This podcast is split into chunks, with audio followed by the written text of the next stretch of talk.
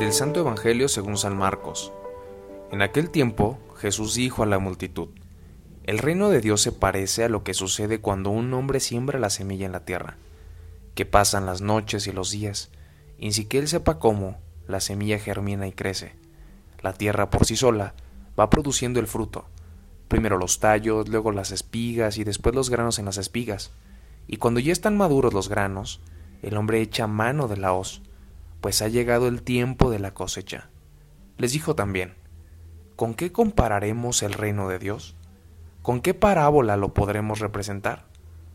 Es como una semilla de mostaza, que cuando se siembra es la más pequeña de las semillas, pero una vez sembrada, crece y se convierte en el mayor de los arbustos y echa ramas tan grandes que los pájaros pueden anidar a su sombra. Y con otras muchas parábolas semejantes, les estuvo exponiendo su mensaje, de acuerdo con lo que ellos podían entender, y no les hablaba sino en parábolas, pero a sus discípulos les explicaba todo en privado. Palabra del Señor. ¿Qué tal hermanos y hermanas? Les saludo con gusto. Soy Jonathan Arias, diácono. Hoy, domingo, decimoprimero del tiempo ordinario. Jesús nos invita a vivirnos desde la paciencia, desde la esperanza y desde la pequeñez. A veces nos hace falta saber esperar, ser pacientes.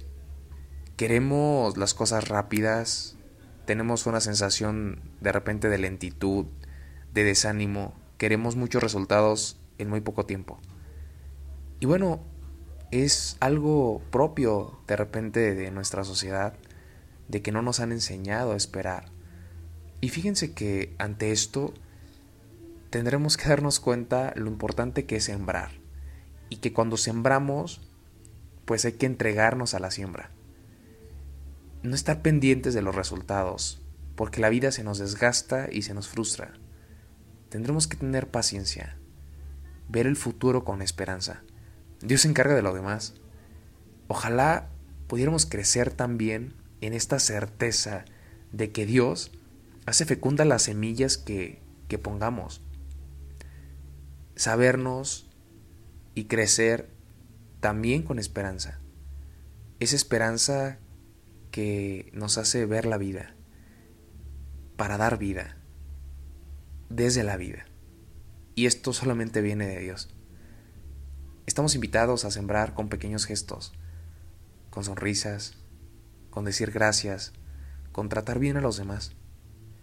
El Evangelio no necesita espectaculares, propagandas, necesita sembradores y servidores, desde lo discreto.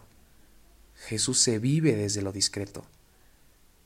Hermanos y hermanas, ojalá podamos vivirnos desde ahí y reconocer que desde la paciencia, desde la esperanza y desde la pequeñez podemos encontrar amor y esto le da sentido a nuestras vidas. Hasta pronto.